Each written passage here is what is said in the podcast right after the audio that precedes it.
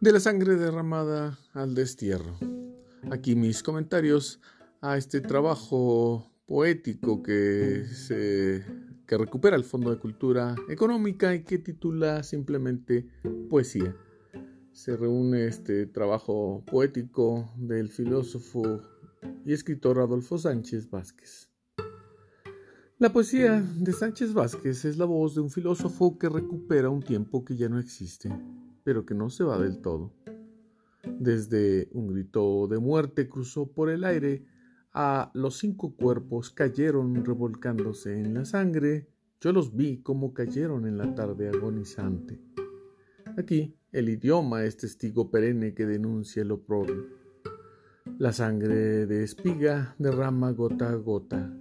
Es el flagelo al pobre que se atreve a reclamar su derecho al pan. Sánchez Vázquez apunta con el dedo flamígero de la estética. Los peces homicidas son cómplices que se mueven en la sangre derramada desde la espalda. El castellano en el exilio es la voz que da cuenta de la infamia. Es esa misma lengua moribunda y sin olores. El poeta utiliza el artificio, pero en realidad es la voz del filósofo que, ante la pérdida irreparable, evoca el siniestro. En los poemas de la guerra, Sánchez Vázquez compadece la sangre en la espesura.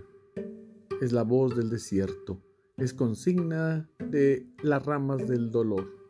Es el dolor inevitable donde alza su copa la muerte. En el poema Entrada la esperanza aparece una remota posibilidad.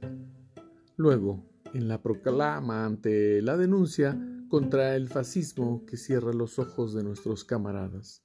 El agonizante fascismo se esconde en su agonía tras un muro de aplausos derrotados, dice el poeta. ¿Acaso en un tiempo abierto el triunfo sea del pueblo donde crece la nueva vida? Ya en México, Sánchez Vázquez escribe en exilio y añoranza también hay una nueva realidad y nace su hijo. Viviendo ese futuro con que sueño, parece que un tierno y callado oleaje golpea dulcemente mis mejillas y que unas manos menudas, muy menudas, ya acarician mis labios y mi frente.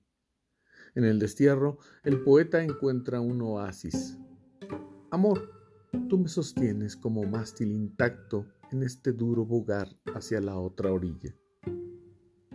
Reloj del alma es un poema de síntesis. ¿Qué pasaría si el tiempo se quedara sin medida? Porque todo reloj enmudeciera y de pronto su huella se perdiera. Sin duda, responde Adolfo Sánchez Vázquez, el alma regiría lo abolido.